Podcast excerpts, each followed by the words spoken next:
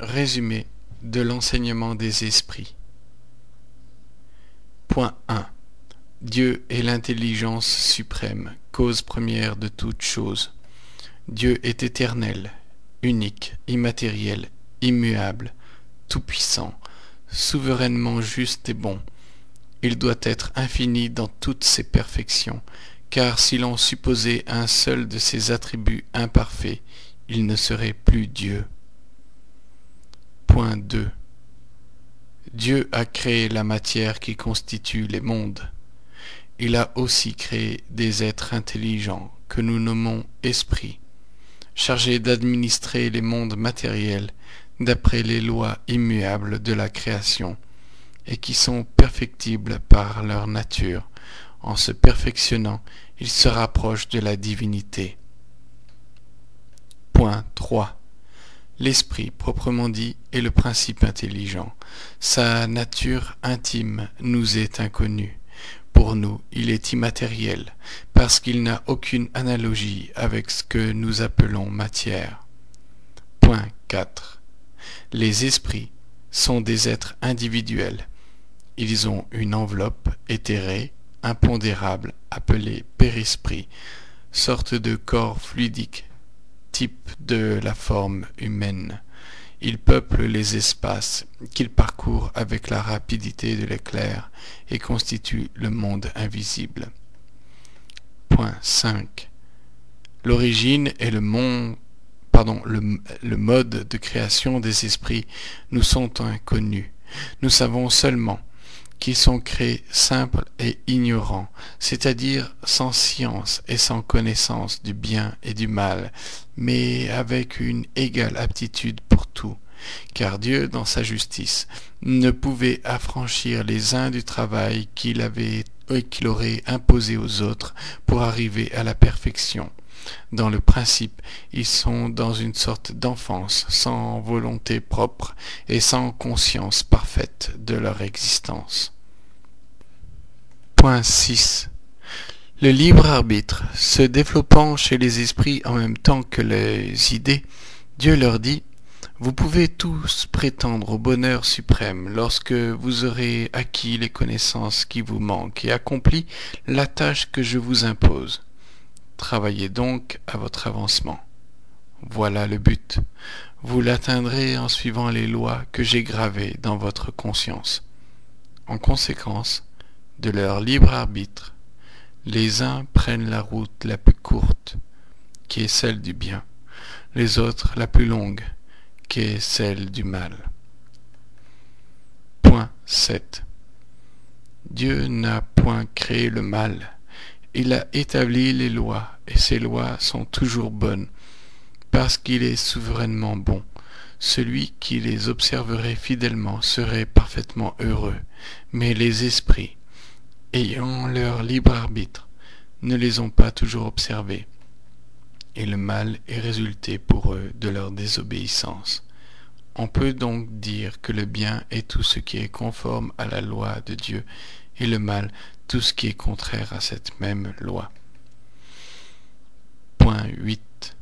Pour concourir comme agent de la puissance divine à l'œuvre des mondes matériels, les esprits revêtent temporairement un corps matériel par le travail que nécessite leur existence corporelle, ils perfectionnent leur intelligence et acquièrent, en observant la loi de Dieu, les mérites qui doivent les conduire au bonheur éternel. Point 9. L'incarnation n'a point été imposée à l'esprit dans le principe comme une punition. Elle est nécessaire à son développement et à l'accomplissement des œuvres de Dieu, et tous doivent la subir, qu'ils prennent la route du bien ou celle du mal. Seulement ceux qui suivent la route du bien avançant plus vite, sont moins longs à parvenir au but et y arrivent dans des conditions moins pénibles. Point 10. Les esprits incarnés constituent l'humanité, qui n'est point circonscrite à la terre, mais qui peuple tous les mondes disséminés dans l'espace. Point 11. L'âme de l'homme est un esprit incarné, pour le seconder dans l'accomplissement de sa tâche. Dieu lui a donné comme auxiliaires les animaux qui lui sont soumis et dont l'intelligence et le caractère sont proportionnés à ses besoins. Point 12. Le perfectionnement de l'esprit est le fruit de son propre travail. Ne pouvant dans une seule existence corporelle acquérir toutes les qualités morales et intellectuelles qui doivent le conduire au but, il y arrive par une succession d'existences, à chacune desquelles il fait quelques pas en avant dans la voie du progrès. Point 13. À chaque existence corporelle, l'esprit doit fournir une tâche proportionnée à son développement. Plus elle est rude et laborieuse, plus il a de mérite à l'accomplir. Chaque existence est ainsi une épreuve qui le rapproche du but. Le nombre de ces existences est indéterminé. Il dépend de la volonté de l'esprit de l'abréger en travaillant activement à son perfectionnement moral, de même qu'il dépend de la volonté de l'ouvrier qui doit fournir un travail d'abréger le nombre de jours qu'il emploie à le faire. Point 14. Lorsqu'une existence a été mal employée, elle est sans profit pour l'esprit qui doit la recommencer dans des conditions plus ou moins pénibles en raison de sa négligence et de son mauvais vouloir.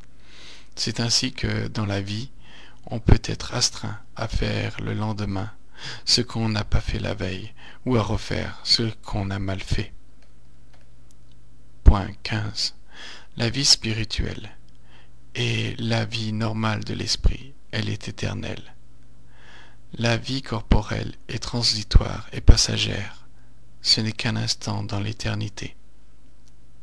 Point 16. Dans l'intervalle de ces existences corporelles, l'esprit est errant. L'ératicité n'a pas de durée déterminée. Dans cet état, l'esprit est heureux ou malheureux selon le bon ou le mauvais emploi qu'il a fait de sa dernière existence. Il étudie les causes qui ont hâté ou retarder son avancement. Il prend les résolutions qu'il cherchera à mettre en pratique dans sa prochaine incarnation et choisit lui-même les épreuves qu'il croit les plus propres à son avancement. Mais quelquefois il se trompe ou succombe en ne tenant pas comme homme les résolutions qu'il a prises comme esprit. Point 17. L'esprit coupable est puni par les souffrances morales dans le monde des esprits et par les peines physiques dans la vie corporelle. Ces afflictions sont la conséquence de ses fautes, c'est-à-dire de son infraction à la loi de Dieu, de sorte qu'ils sont à la fois une expiation du monde du passé et une épreuve pour l'avenir. C'est ainsi que l'orgueilleux peut avoir une existence d'humiliation, le tyran une de servitude, le mauvais riche une de misère. Point 18. Il y a des mondes appropriés aux différents degrés d'avancement des esprits et où l'existence corporelle se trouve dans des conditions pardon, très différentes. Moins l'esprit est avancé, plus les corps qu'il revêt sont lourds et matériels. À mesure qu'il se purifie, il passe dans les mondes supérieurs, moralement et physiquement.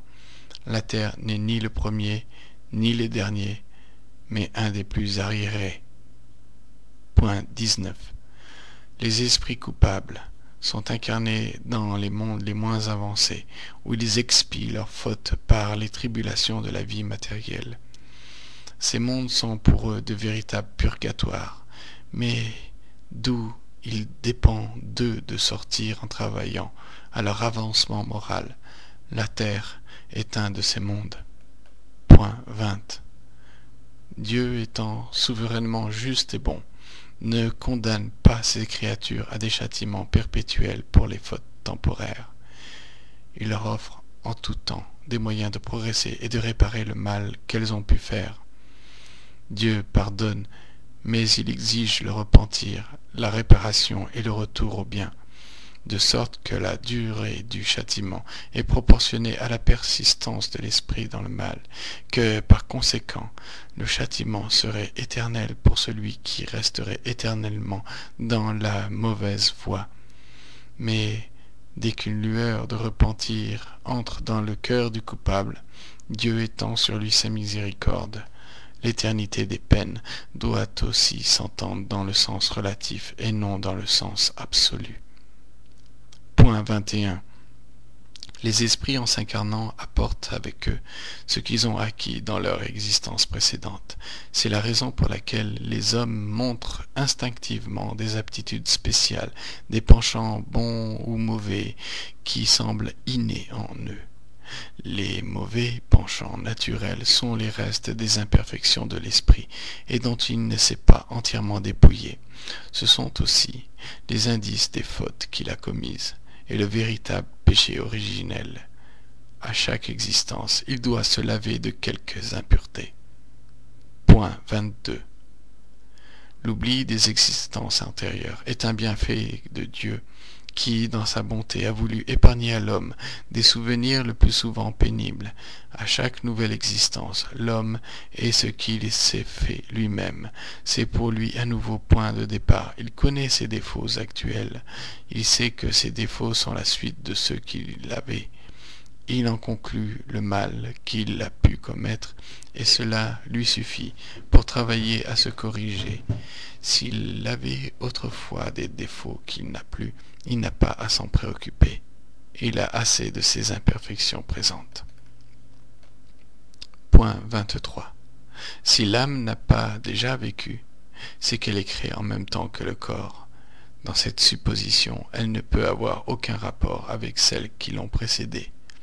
On se demande alors comment Dieu, qui est souverainement juste et bon, peut l'avoir rendu responsable de la faute du Père du genre humain en l'entachant d'un péché originel qu'elle n'a pas commis, en disant au contraire qu'elle apporte en renaissant le germe des imperfections de ses existences antérieures, qu'elle subit dans l'existence actuelle les conséquences de ses fautes passées, on donne du péché originel une expression logique que chacun peut comprendre et admettre, parce que l'âme n'est responsable que de ses propres œuvres. Point 24. La diversité des aptitudes innées, morales et intellectuelles est la preuve que l'âme a déjà vécu. Si elle avait été créée en même temps que le corps actuel, il ne serait pas, selon la bonté de Dieu, d'avoir fait les unes plus avancées que les autres. Pourquoi des sauvages et des hommes civilisés, des bons et des méchants, des sots et des gens d'esprit, en disant que les uns ont plus vécu que les autres et ont plus acquis, tout s'explique. Point 25. Si l'existence actuelle était unique et devait seule décider de l'avenir de l'âme pour l'éternité, quel serait le sort des enfants qui meurent en bas âge? N'ayant fait ni bien ni mal, ils ne méritent ni récompense ni punition. Selon la parole du Christ, chacun étant récompensé selon ses œuvres, ils n'ont pas droit au parfait bonheur des anges, ni mérité d'en être privés. Dites qu'ils pourront, dans une autre existence, accomplir ce qu'ils n'ont pu faire dans celle qui a été abrégée, et il n'y a plus d'exception. Point 26. Par le même motif, quel serait le sort des crétins et des idiots? N'ayant aucune conscience du bien et du mal, ils n'ont aucune responsabilité de leurs actes.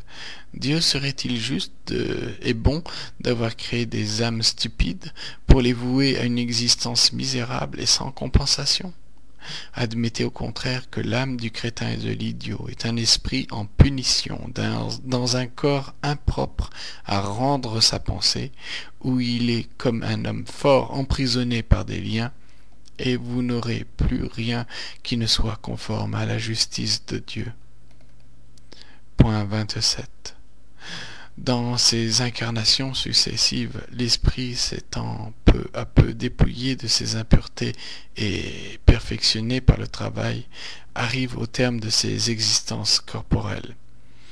Il appartient alors à l'ordre des purs esprits ou des anges, et jouit à la fois de la vie complète de Dieu et d'un bonheur sans mélange pour l'éternité. Point 28. Les hommes étant en expiation sur la terre, Dieu en bon Père ne les, a pas privés à eux-mêmes sans guide. Ils ont d'abord leur esprit protecteur ou ange gardien, qui veille sur eux et s'efforce de les conduire sur la bonne voie. Ils ont encore les esprits en mission sur la terre, esprits supérieurs, incarnés de temps en temps parmi eux pour éclairer la route par leurs travaux et faire avancer l'humanité. Bien que Dieu ait, gravé sa loi dans la conscience, il a cru devoir la formuler d'une manière explicite. Il leur a d'abord envoyé Moïse, mais les lois de Moïse étaient appropriées aux hommes de son temps il ne leur a parlé que de la vie terrestre, de peine et de récompense temporelle. Le Christ est venu ensuite compléter la loi de Moïse par un enseignement plus élevé, la pluralité des existences, la vie spirituelle, les peines et les récompenses morales. Moïse les conduisait par la crainte, le Christ par l'amour et la charité.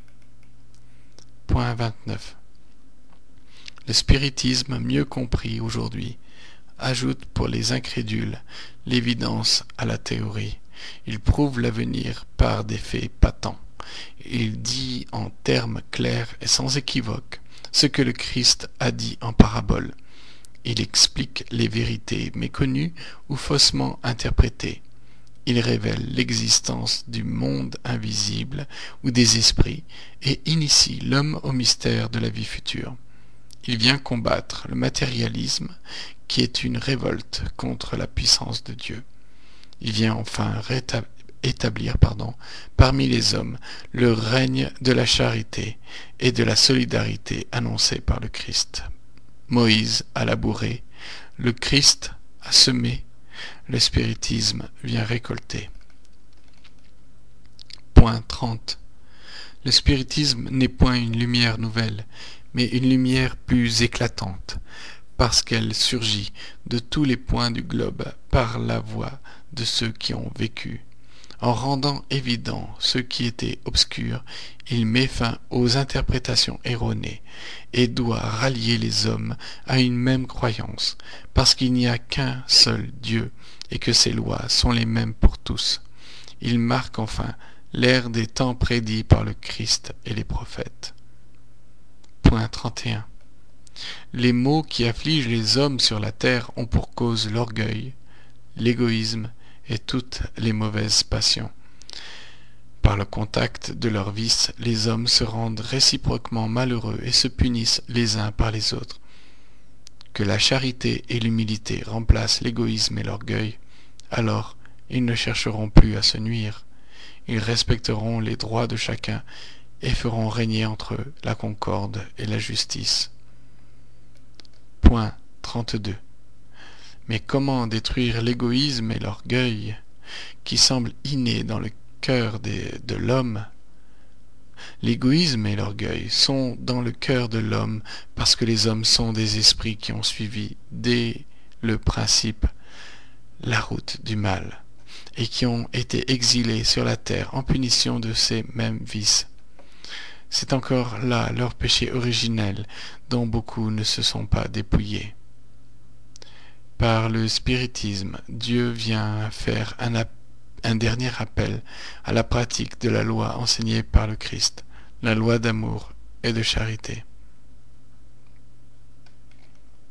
Point 33. La terre étant arrivée au temps marqué pour devenir un séjour de bonheur et de paix, Dieu ne veut pas que les mauvais esprits incarnés continuent d'y apporter le trouble au préjudice des bons. C'est pourquoi ils devront disparaître. Ils iront expier leur endurcissement dans des mondes moins avancés, où ils travailleront à nouveau à leur perfectionnement dans une série d'existences plus malheureuses et plus pénibles encore que sur la terre. Ils formeront dans ces mondes une nouvelle race plus éclairée et dont la tâche sera de faire progresser les êtres arriérés qui les habitent à l'aide de leurs connaissances acquises. Ils, n'en sortiront pour un monde meilleur que lorsqu'ils l'auront mérité et ainsi de suite jusqu'à ce qu'ils aient atteint la purification complète. Si la terre était pour eux un purgatoire, ces mondes seront leur enfer, mais un enfer d'où l'espérance n'est jamais bannie. Point 34. Tandis que la génération proscrite va disparaître rapidement, une nouvelle génération s'élève dont les croyances seront fondées sur le spiritisme chrétien. Nous assistons à la transition qui s'opère, prélude de la rénovation morale dont le spiritisme marque l'avènement.